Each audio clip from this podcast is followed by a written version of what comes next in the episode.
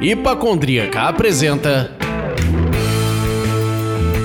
Surra de Lúpulo. Oi, pessoal, bom dia, boa tarde, boa noite. Eu sou Ludmilla, mais conhecida no Instagram como Hipacondríaca, e no programa de hoje vamos conversar com Pedro Butelli, sócio e responsável pelo marketing da Ocus Pocos aqui do Rio de Janeiro. E aí, Pedro? E aí, beleza, Ludmilla? Tranquilo, Leandro? Tudo ótimo e eu sou o Leandro, mas vocês podem me chamar de Major Tom das Zipas e vocês já já vão entender por quê.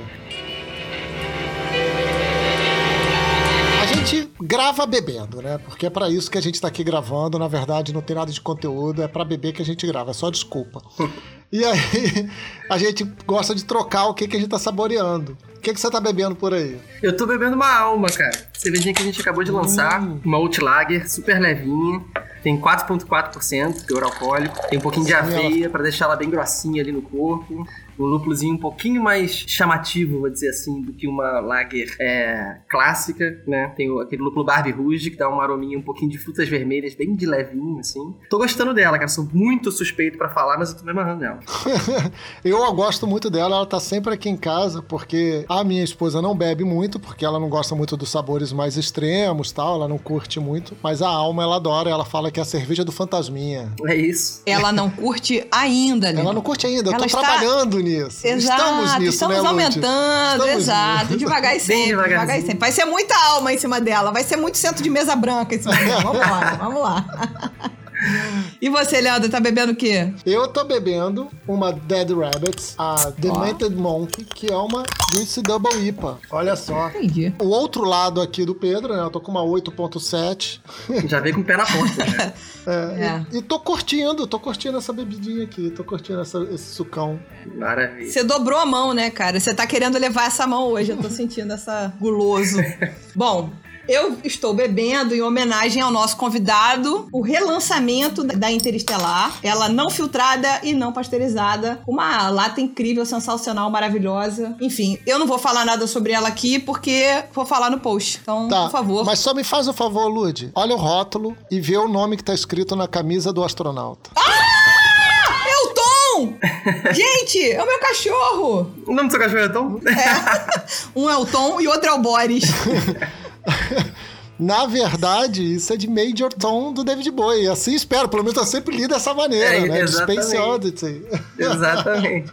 Coisa maravilhosa, gente. Mas antes da gente começar oficialmente esse programa, eu queria aproveitar e comemorar e dividir com vocês o fato do Surra de Lúpulo ser ouvido em mais de 20 países. Ai, Ah, mas isso que a gente tá falando, tem muito brasileiro no mundo inteiro, tal, tal, tal. Eu falei, vocês têm razão. Mas vamos pensar numa coisa? Além de ter muito brasileiro no mundo que gosta de cerveja artesanal especial, mas muito mais do que isso, tem muita gente que tá curtindo o conteúdo que a gente produz aqui. Então, pra quem nos ouve, muito obrigada. Né ou não é, Leandro? Pô, muito obrigado. Eu não sei em que idioma falar isso, eu não vou nem tentar, porque tem umas paradas muito bizarras aí que escutam a gente. Eu acredito que todo mundo que tá aí fala português. Valeu mesmo, super obrigado. Fico muito feliz, cara.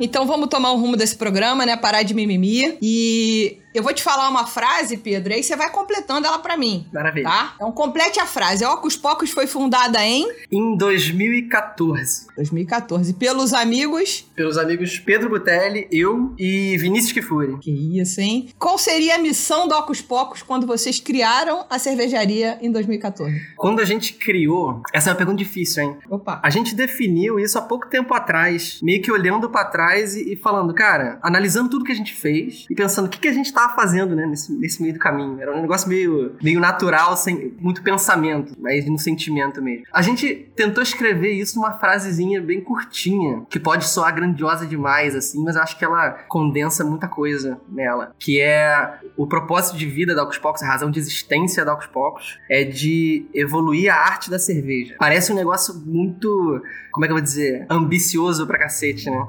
Mas, cara, Mas é a missão, né? é, na real, é, isso fala muita coisa da forma que a gente vê cerveja, da forma que a gente vê fazer cerveja, assim. E hum, o nosso objetivo é, é tentar mistura um monte de coisas, sabe? Tipo, de, isso de testar alguns limites ali, de tipo, querer expressar o que tem dentro da gente em forma de cerveja também, pegar umas cervejas que a gente tem só na nossa imaginação e trazer pra, pra realidade. Tem muita coisa misturada aí no meio do caminho, assim. Mas basicamente o que a gente quer é pegar esse negócio que a gente ama, que é cerveja. A gente chama isso. O que a gente quer mudar é a arte da cerveja, porque, tipo, não é uma ciência exata, é uma coisa muito subjetiva que tá ali. Tipo, tem todo, Uhum. é toda a parte sensorial dela, a parte meio que da personalidade dela e tal. E a gente quer evolu evoluir ela numa direção que a gente ainda não sabe qual é, entendeu? A gente quer criar coisas novas, a gente quer meio que testar alguns limites, enfim. Que legal. Eu senti eles agora meio os Beatles da cerveja. Não, Falta, será? falta muito ainda pra gente chegar a esse nome. Mas, porra, muito obrigado. Cara, você falou da missão, você te- tá envolvido com essa parte da arte da cerveja, e eu acho isso que realmente se conecta com a marca, né? Porque é muito claro, é muito nítido que a identidade visual da Ocus Pocus é toda amarradinha, né? Vocês trabalham na apresentação dos rótulos, a presença digital, desenho do bar, assim, é tudo, tudo é muito amarradinho. E eu queria saber o seguinte, esse guia foi construído antes do primeiro rótulo ou vocês vêm construindo isso a cada rótulo, a cada movimento? Como é que é isso? É bem passo a passo mesmo, assim. Por isso que a gente fica até meio que surpreso, assim, olhando pra trás e, e vendo que as coisas estão seguindo um certo padrão, sabe? Uma consistência ali.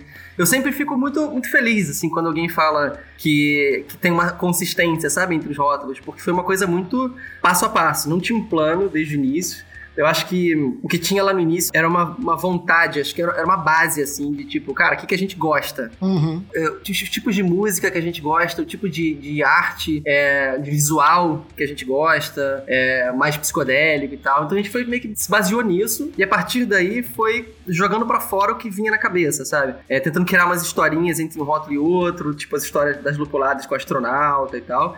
É, Aham. E a, a preocupação não, nunca foi muito grande de tentar fazer é, um roteiro que fizesse sentido no longo prazo, sabe? Mas as coisas foram fluindo e acabou fazendo sentido, assim, que é ótimo, assim, né? Foi uma, uma, sorte boa aí no meio do caminho. É, e eu acho que isso vocês trazem, até porque, é, como a gente tava até brincando ali, né? Os rótulos são cheios de easter eggs, referências. É o Major Tom na tag do, do astronauta. É, são os coelhos sobrevivendo ao lobo que tá destruindo as casas, né? Assim, catando ali os cajus. Linda. Essa lata, especificamente, o meu filho olhou e falou assim: Cara, eu quero guardar essa lata, pai. Posso? Eu falei, Ah. posso, eu lavo e você guarda. Tá lá, junto da coleção da Coca-Cola dos, dos Vingadores. Que maneiro. Tem uma Ocus Pocus, tá, Pedro? Só te falo isso. Tá, depois eu faço uma foto e coloco lá no Instagram. Que maneiro. Assim, Colecionar latas não é proibido para menores de 18 não, anos. não é. Eu lavei bem, Então. ele não. Colecionar latas não é proibido. Muito importante. É, e aí eu queria saber, assim, como é que é o processo de criação disso? Se vocês fazem 100% interno, se vocês têm al- algum estúdio ou agência que trabalha pra vocês, quão liberdade você dá pro artista ou se o briefing é muito amarradinho? Como é que é isso? Isso depende bastante de cerveja para cerveja, mas na, na base, como é que funciona, assim, a criação das cervejas como um todo, né, aos poucos. O, o Vinícius, ele é mais focado na parte da, do líquido mesmo, e eu sou focado na parte do, do visual, da personalidade da cerveja, né? Então, os rótulos e a comunicação dela, o nome é, e as peças de Instagram e tal, eu, eu imagino a, a, essa cara toda, baseado tanto no- na nas características da cerveja mesmo, quanto Uhum. onde eu quero encaixar essa cerveja na- no mundo da Aux Pocos, sabe? Nesses.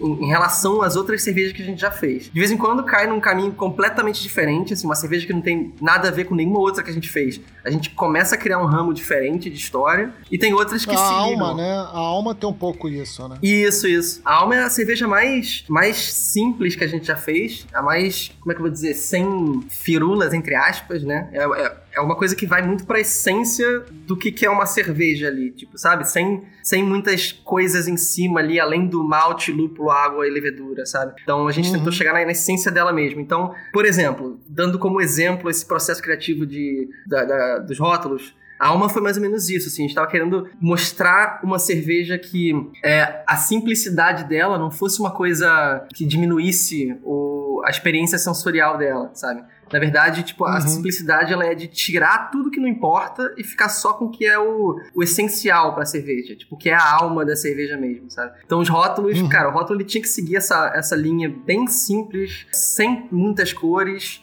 sem muitos elementos. Os nossos rótulos costumam ser com muita informação, né? Tipo, Sim. um background assim com muitas coisas, um monte de easter eggs, um monte de coisa, pra, informação pra você digerir ali. E essa foi super simples, é pra ser bem, tipo, você entender no primeiro segundo que você olha. Mas em geral, assim, o que, que a gente faz com, o que, que eu faço com os rótulos é mais ou menos isso, assim, eu pego a, a ideia que eu quero criar pro, pra imagem do rótulo. Eu não sei desenhar absolutamente nada, nada, nem boneco de palitinho, assim. Então eu tento desenhar é, mais assim, onde estão os elementos, qual é a perspectiva que eu quero pro rótulo, aí digo as cores que eu quero, pego referências de, tipo, desde coisas, jogos de videogame que eu joguei na infância, até, sei lá, filmes, etc. Enfim, um monte de coisa.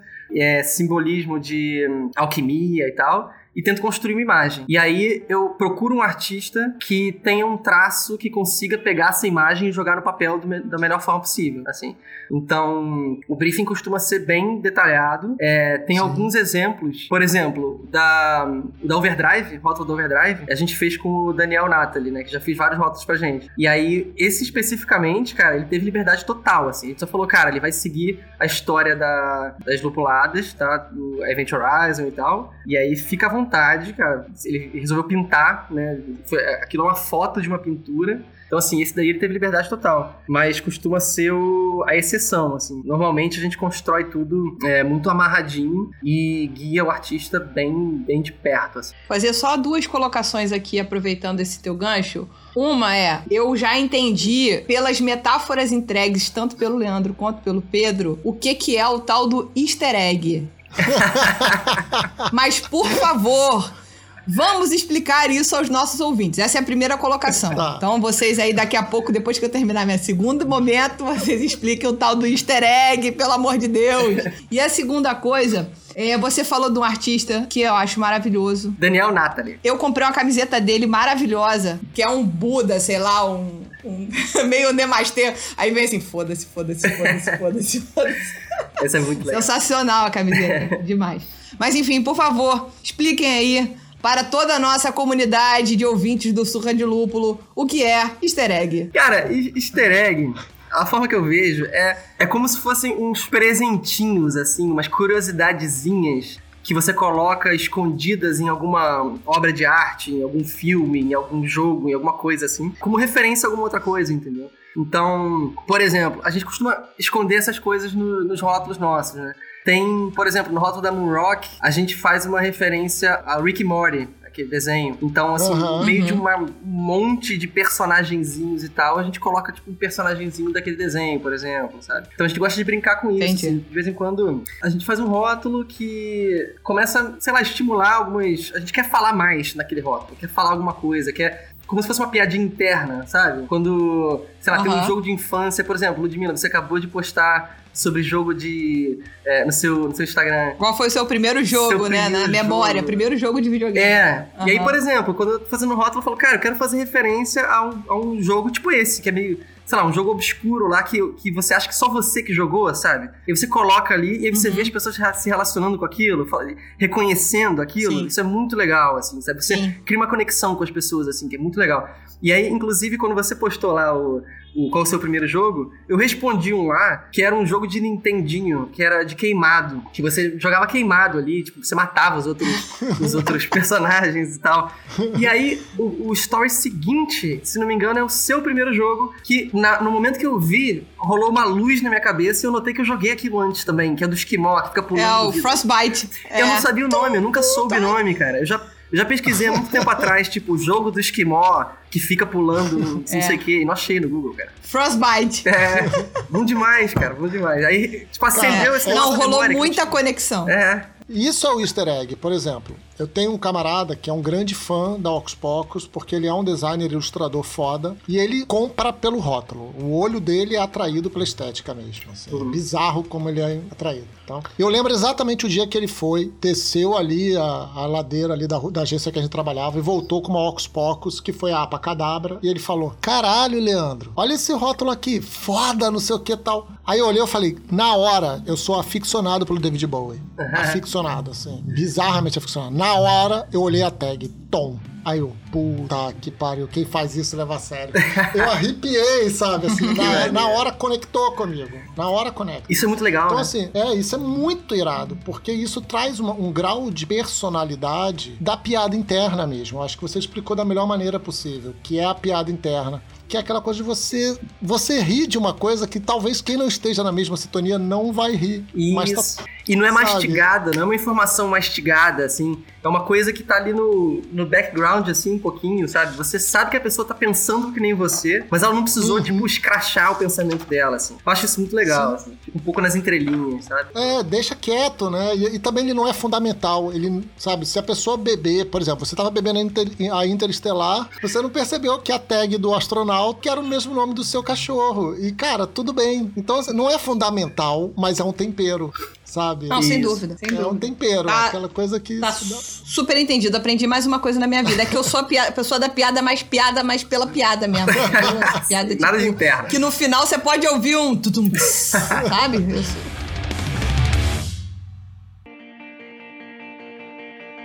Voltando aqui pro, pro caminho prático das coisas, né? Vamos falar um pouquinho sobre mercado.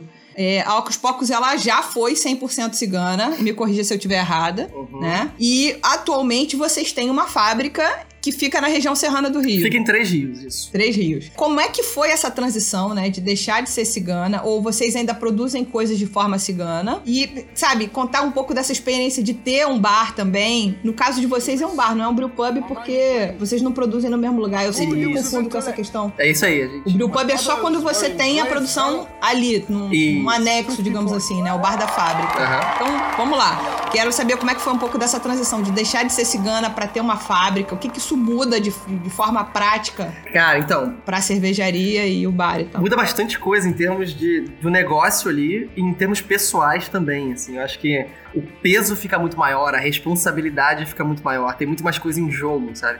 Quando você tá com a cervejaria cigana, que a gente foi de 2014 até 2018, final de 2018 mais ou menos, é, o negócio, ele é um negócio super sério, mas não existe um peso do tipo, cara, se der errado, não- você não vai perder muita coisa, você não vai perder todo o investimento ali, você não vai perder, tipo, quase um prédio que você fez ali, todos aqueles tanques que você Uhum. colocou e tal. Parece que acende um- uma luz ali quando você faz uma fábrica e fala, cara, olha só, agora você não tem mais a opção de dar errado não, tá? Agora você vai ter que correr atrás dessa parada.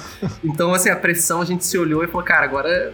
Não é, não é que, que ficou sério, porque já era muito sério, mas é, é tipo, beleza, agora a gente tem uma faca no pescoço, assim, muito mais perto aqui, sabe? Tô falando do lado mais, como é que se diz? Preocupado ali, mais estressado do negócio. Mas assim, Aham. uma das coisas que, que a gente. que fez a gente tomar essa decisão é a liberdade. Liberdade criativa, assim, de, de conseguir criar o que a gente quer com, sem as amarras que a gente poderia ter em outras cervejarias. Assim, as- a- o lugar onde a gente produzia é, de forma cigana antes. Pô, dava total liberdade pra gente, mas você ter a sua casa é uma outra coisa, sabe? Você pode mudar processos, você pode fazer o que você quiser ali dentro, assim. A responsabilidade é muito maior, mas a liberdade é muito maior também, sabe? E a, e a segurança também, até certo ponto, é maior também, sabe? Não existe alguém que pode chegar e falar, pô, eu tô produzindo pra você, deu problema aqui, agora o preço dobrou, sabe? Não, você tem um pouco mais de estabilidade, assim. Então, era, era mais ou menos isso que a gente imaginava. Acho que desde o início a gente pensava, cara, é, não existe um caminho. é, a gente não levava tão. Não é questão de levar a sério, mas a gente não, não pensava em seguir como cigano pra sempre. A gente achava que não seria sustentável por muito tempo, sabe?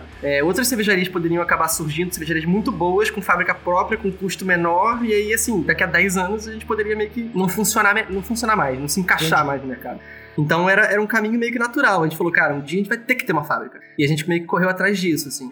É, pô, foi a melhor coisa que a gente já fez, assim. É, eu acho incrível, assim. é, foi, um, foi um passo muito importante na nossa vida. Eu costumo ser o, o mais preocupado ali dos sócios ali da Oxbox. Então eu sempre falo, pô, então, vamos ficar de olho no que pode dar errado e tal. Então a primeira coisa que você falou quando que, que eu falei quando você perguntou foi, tipo, as questões mais preocupantes de ter um, uma fábrica. Mas, cara, é, foi uma das melhores coisas que a gente já fez. Legal. Você falou disso e eu acho que encaixa muito com o momento atual. Você, você tem uma percepção que no momento atual que a gente vive no país, onde o maior insumo, né, o insumo que a gente compra de cerveja normalmente é em dólar e o dólar a 5.3, as cervejarias ciganas têm ainda esse desafio de ainda ter que alugar o espaço de fabricação, de produção da sua cerveja, além do, da matéria-prima? Você acha que isso ainda cai como um... Isso depende muito do, do acordo que a cervejaria cigana tem com a fábrica onde elas produzem, assim.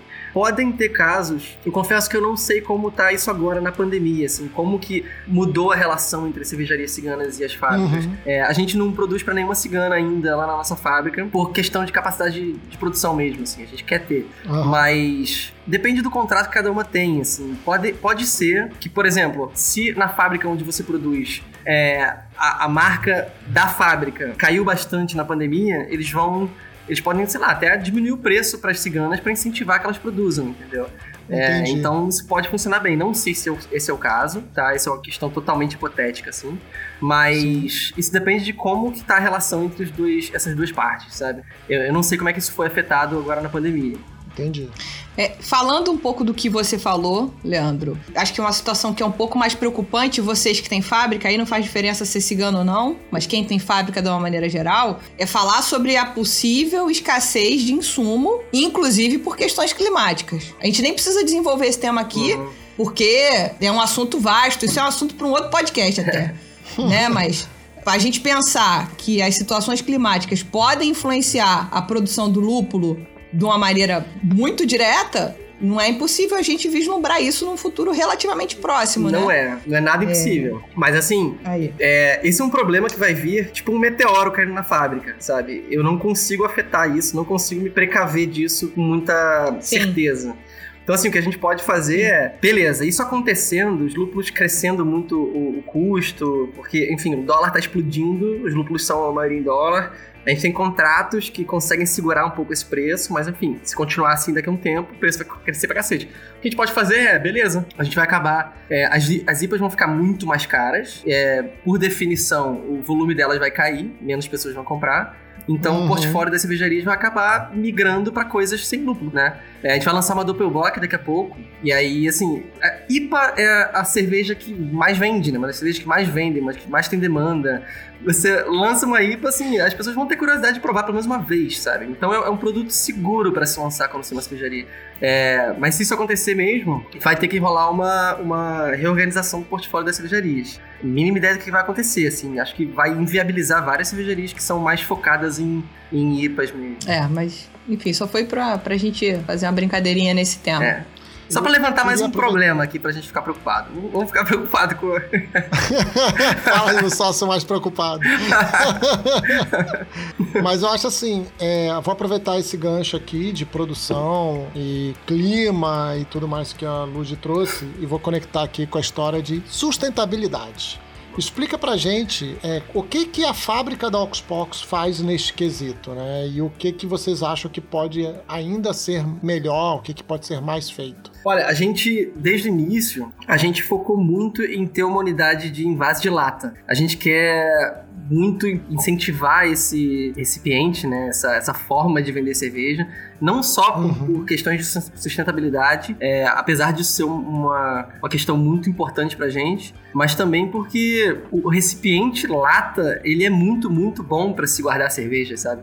Ele protege dos maiores uhum. inimigos da cerveja, o oxigênio, o calor, é, luz, sabe?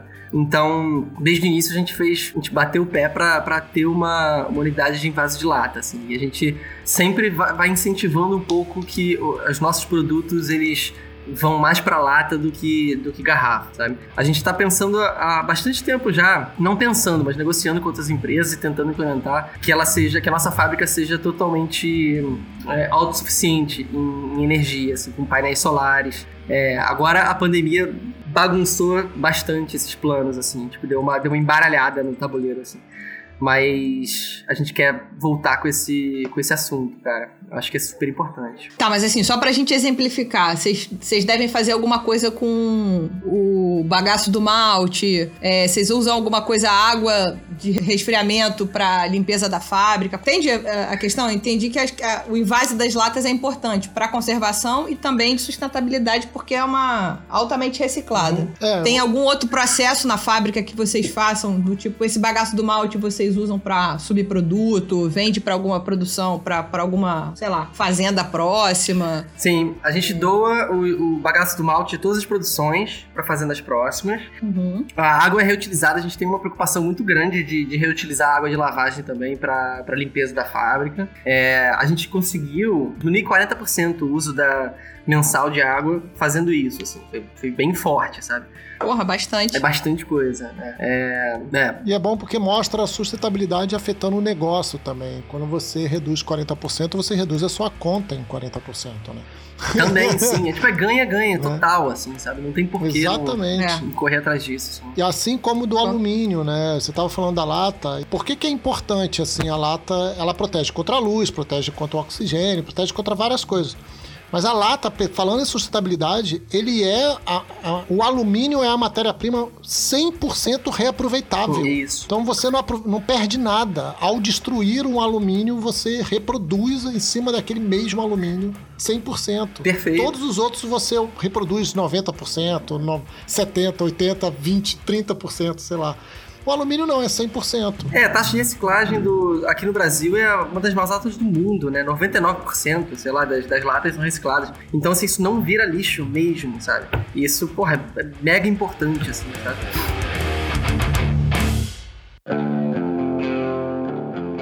Vamos lá, falar desse momento maluco que a gente está vivendo, né? Que a, a, pandemia não passou, apesar de ter mais gente na rua, apesar de ter gente indo à praia, apesar de ter pessoas achando que passou, ela não passou ainda. E ela chegou, né? Lá em março, longínquo março, e, e, deixou todo mundo de calça riada, né? É. Mas vocês não dormiram no ponto. Vocês chegaram lá, vapo. Me pescaram em todas as iscas que vocês jogaram pelo caminho.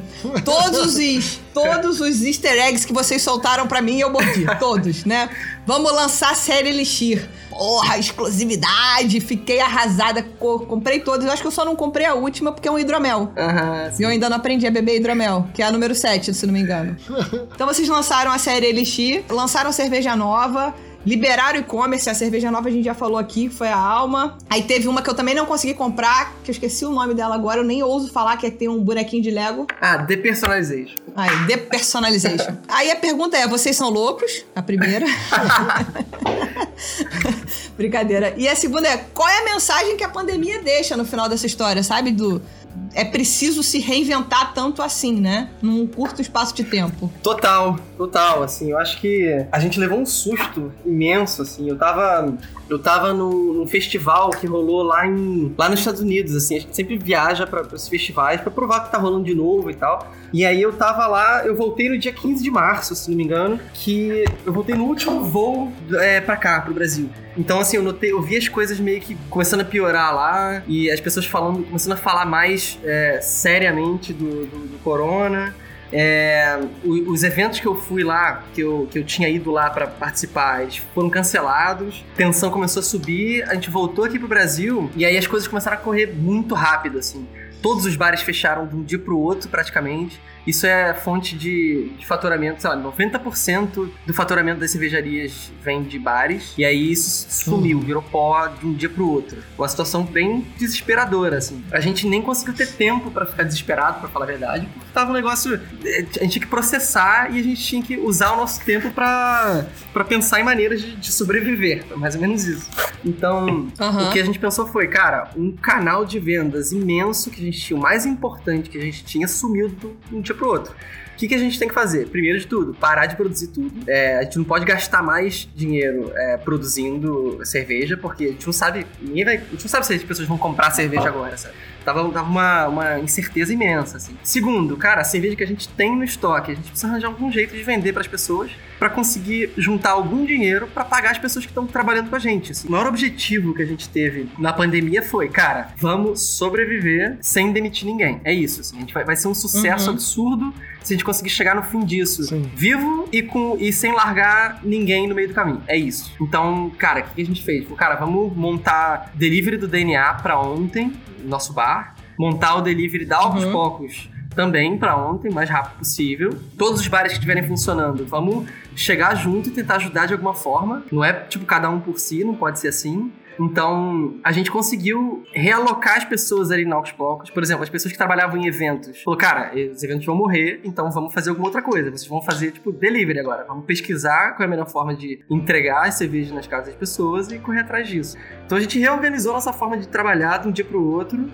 É, a gente apanhou horrores, assim, é, não tem como, né? Acho que todo mundo apanhou bastante, assim, foi uma, uma- foi uma queda generalizada, mas Uhum. a gente tá passando, conseguindo, conseguindo preencher nosso objetivo, conseguindo completar nosso objetivo. A gente não demitiu ninguém e a gente tá vivo, assim. Eu acho que isso não, a gente não poderia querer nada mais do que isso, assim, mesmo. Existia o plano do e-commerce ou foi assim, o, o e-commerce aconteceu por conta da pandemia? Ou não, era um plano que ficava na gaveta ali, não, vai, vai rolar, mas tô vendendo bem no DNA, tô vendendo bem pros bares, eu não preciso pensar nisso agora. É, era um plano, a gente pensava em fazer, mas zero prioridade mesmo. Era um negócio tipo, ah, seria legal ter um lugarzinho no nosso site ali que vendesse, vendesse nossas cervejas direto para as pessoas. Ponto final. Quando que a gente vai fazer isso? Ah, não sei. Vamos ver quando vai rolar. E aí a, enfim, a prioridade virou máxima de um dia pro outro. Sensacional. Já comprei cerveja lá também. Já comprei no WhatsApp, já comprei no e-commerce. Você é a consumidora perfeita, assim, cara. A gente joga um easter egg e você, você vê. A gente lança uma cerveja na pandemia, você vê também e se interessa. Porra, se todo mundo fosse que nem você. Sabe o que, que eu fiquei muito pé da vida? Foi quando vocês lançaram a série Elixir, eu vi a propagandinha, né? Tá, o primeiro eu, tá, dan- dan- dancinha lá no story, lá daquela latinha maravilhosa, aquele negócio cinema mudo. Eu falei, pô, que legal e tal. Aí tá, aí saiu, eu vi um monte de gente bebendo a número um. Eu falei, gente, como assim? Eu não vi. Eu fui pedir no, no WhatsApp. Não, acabou. Eu falei, ué, o quê? Aí eu não vi. Cara, a Aí aquela sacanagem dos. Não, cara, sabe essa sacanagem do Instagram que não te mostra todo mundo? Eu tive que entrar na página de vocês, curtir tudo que eu não tinha curtido. Falei, ah, é? Vocês vão aparecer pra mim agora, cambada. e aí, tipo, vocês sempre lançavam, lan- botavam lançamento à noite. Aí eu chegava, lancei, eu chegava lá. Invariavelmente eu falava com um rapaz maravilhoso, acho que é Matheus. Aí eu falei, oi, você já sabe o que, que eu quero, né? Ele falou assim: você quer a última, né? Eu falei, exatamente. Manda duas, manda três. Cara, e Enfim, então ainda todas. tem mais um achievement pra Lud, porque assim, eu fui pego na Elixir, sei lá, na número 3 ou na número 4. E aí eu tava sempre nessa posição de correr atrás da Elixir e a Lud tá na frente. E me dava uma raiva, porque assim, ela tava bebendo Elixir, que ela tinha tido acesso e eu não conseguia. aí eu virava, não sei se era o Matheus, eu virava, eu faço compra pelo WhatsApp, eu ficava. Vem cá, você tem Elixir? Não, não tenho. Deixa eu ver se eu arrumo. Aí daqui a pouco ele voltava, pô, não arrumo, não consegui. Aí eu, puta que pariu, caralho, então manda essas outras aí. Porra, aí ele. Meu amigo, não me inveje, trabalho. Na frase do meu caminhão tá escrito: não me inveje, trabalhe. Vamos lidar com isso, Lud. Pô, a Elixir a gente faz no, no equipamento experimental nosso lá, que é no máximo 200 litros. Então, realmente, assim, cada Elixir, no máximo, estourando, com as perdas e tal, ficam 180 litros de cerveja. Aí a gente tem que espalhar por Rio e São Paulo. E aí acaba ficando pouco mesmo, cara. A gente tá pensando em alguma forma de, de aumentar isso daí. Essa do, do, do Lego, que você já falou o nome, é Depersonalization, é isso? Isso. Essa eu não consegui comprar. Hum. Eu vejo, tá lá, no- a última vez que eu fui olhar, tava no site só em São Paulo. Eu vou mandar entregar na casa do meu sogro. Aí, boa ideia. Aí. Genial, seu gênio, vamos ver. Olha só. Resolvido. Essa parte de tá só em São Paulo me dava uma raiva. Me dava uma raiva. Ah, eu porque eu, sei. olhava e falava, só tá em São Paulo. Eu Eu, sei, "Caralho, cara." Paulistas, bebam logo essa porra pra eles não me deixar à vontade. Foi mal, cara. A gente tem isso ainda, cara. Ou a gente manda pra São Paulo e fica lá, ou Aham. fica no Rio. e aí não dá pra mandar de volta, né? É, é difícil mandar de volta. A gente até consegue, mas demora e tal. Então é, fica Sim. meio complicado. Mas a, a gente tá pensando. Essa é uma das coisas que a gente tem que resolver também. Eu queria puxar uma pergunta que é sobre as Elixirs. Eu vejo que a visão de vocês não é uma visão inocente, né? Vamos lá. A gente não tá falando com uma marca inocente aqui. Então, alguma delas foi uma experiência e que tal, tem chance delas virarem uma, uma cerveja de linha? Tem, total, total. Cara, todo experimento que a gente faz, assim, a gente passou um tempo muito longo fazendo experimentos, a mesma coisa, tipo, que nem a Quarantine, só que pro DNA. A gente chamava de prog, né? HP prog, e aí foi de 1 até cento e pouco, assim.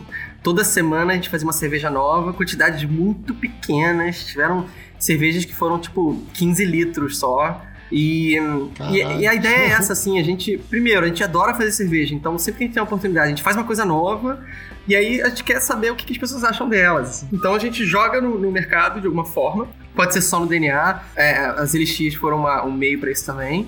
E a gente vê o que, que as pessoas acham dela, assim. Então é, é importante, porque se a gente pudesse, a gente faria todas essas cervejas numa quantidade muito maior. Só que Sim. teriam algumas que, porra, venderiam, sei lá, metade do nosso estoque só, e enfim, a gente ia falir rapidinho, assim, se a gente fizesse isso. Então a gente tem que fazer um teste. É aquela questão de fazer fábrica, né? Quando a gente faz fábrica, os nossos passos têm que ser um pouquinho só mais cuidadosos, assim.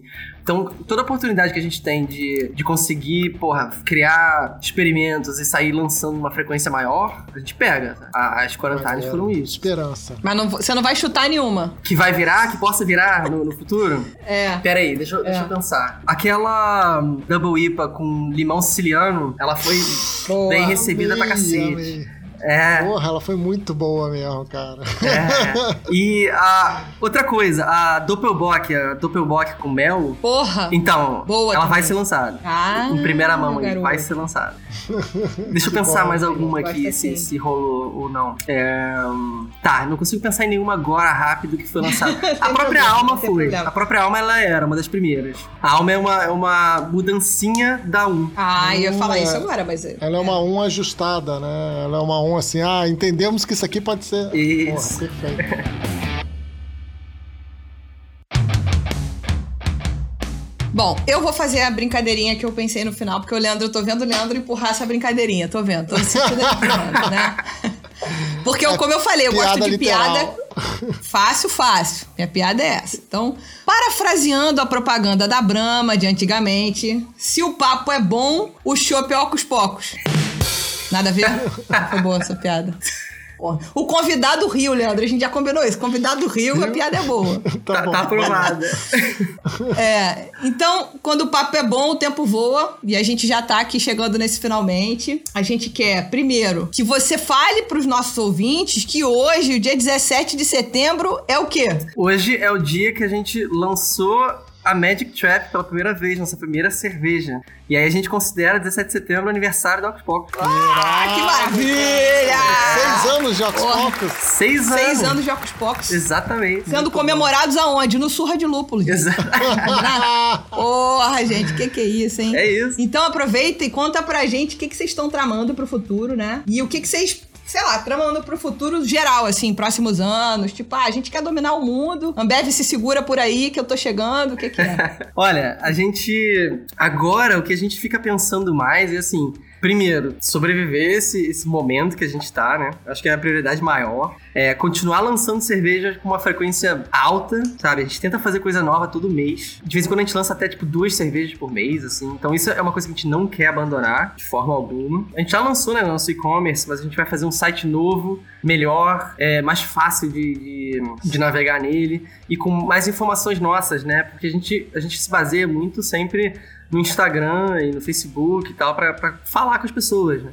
E aí a gente vai Uhum. colocar uma parte no nosso e-commerce que fala mais sobre as nossas cervejas, sobre a nossa história. E a gente vai ter alguns vídeos lá, a gente vai tentar ensinar mais sobre como fazer cerveja e tentar passar mais conhecimento para outras pessoas, sabe? Acho que a gente consegue. É uma coisa que a gente tem que a gente pode co- compartilhar mais, sabe? Acho que os, os principais Que legal. pontos são esses. Pô, bom, sensacional. Essa de ensinar a galera a fazer cerveja é bom. Ah, boa. Vocês Pô. até liberaram, Hum. né? Vocês liberaram uma, uma receita agora durante a quarentena. Sim. Ninguém dá aqui é inocente, Lud. Eles estão plantando. rapaz. Não, mas muito legal. Você imagina o cara Muito liberar uma receita super famosa, com uma penetração gigantesca. Isso não foi um papo pornô, tá? É... Gente, essa, essa- Até eu achei ruim. Porra, Lud, foi uma das É. melhores. Foi um ótimo time, Lud. Investe nessa linha aí, ó. Essa é a tua linha.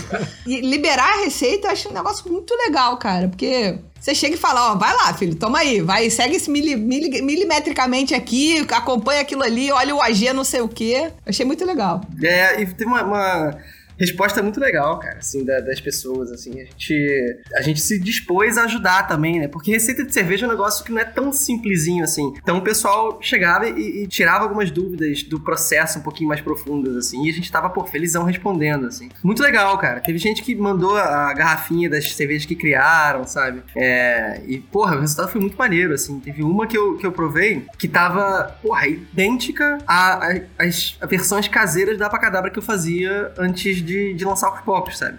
Então é muito maneiro Pô, ver que isso, legal. assim, é muito maneiro ver isso. Bom, Pedro, eu queria te agradecer enormemente. Vocês são uma das pessoas mais difíceis no meio cervejeiro de trazer para o programa. Mas quando vem, o cara se abre, gente. Ele, ele quer falar, Leandro. Ele só não queria vir. Brincadeira. Ah, eu sempre quis ver, só complicado, né? Pô, eu, eu expliquei É, não, você é tímido, você é um cara tímido, mas, pô, você soltou. também. Mas, ó, tem, tem esse monte de problema aí de pandemia, de fábrica e tal, que, que dá uma atrasadinha de leve. Mas eu apareço. Com certeza. Não, mas foi ótimo, foi maravilhoso comemorar o aniversário de seis anos do Ocus Pocos aqui. Isso. E esperamos contar com vocês em outras oportunidades para falar de mais temas. Easter eggs por aí. Com certeza, cara. Se quiser já deixar marcado a próxima, a gente pode deixar marcado já. Aí já resolve essa Opa. questão. Ó. Ah, que isso, hein? Fica o desafio. Curti. Pô, Pedro, brigadaço, cara. Adorei o papo, adorei a troca de experiência aí. Pô, muito obrigado pela presença. Foi ótimo. Foi ótimo mesmo. Pô, brigadaço, cara. Fiquei muito feliz aí com o convite de vocês, sério. É, queria ter vindo antes, de verdade. Não fiquei enrolando, não, tá? É porque eu estava complicado, mas eu fico feliz de, de poder de participar aqui, cara. Gostei pra cacete do papo com vocês. Eu acho que vale a pena a gente marcar de, pô, tomar uma cervejinha de DNA também. Porra, cara, sempre que vocês quiserem, cara, só chamar que eu tô feliz aí de trocar um papo com vocês. Que Com ótimo. certeza. Não convida não que a gente vai, tá? A gente já tá com uma lista de pendengas. Vamos? É, a gente é, pra... a gente é a praga, rapaz. A gente é a praga. Eu sou a praga e é o dengue. Aham, Cláudia, senta lá. E tá na hora de ir.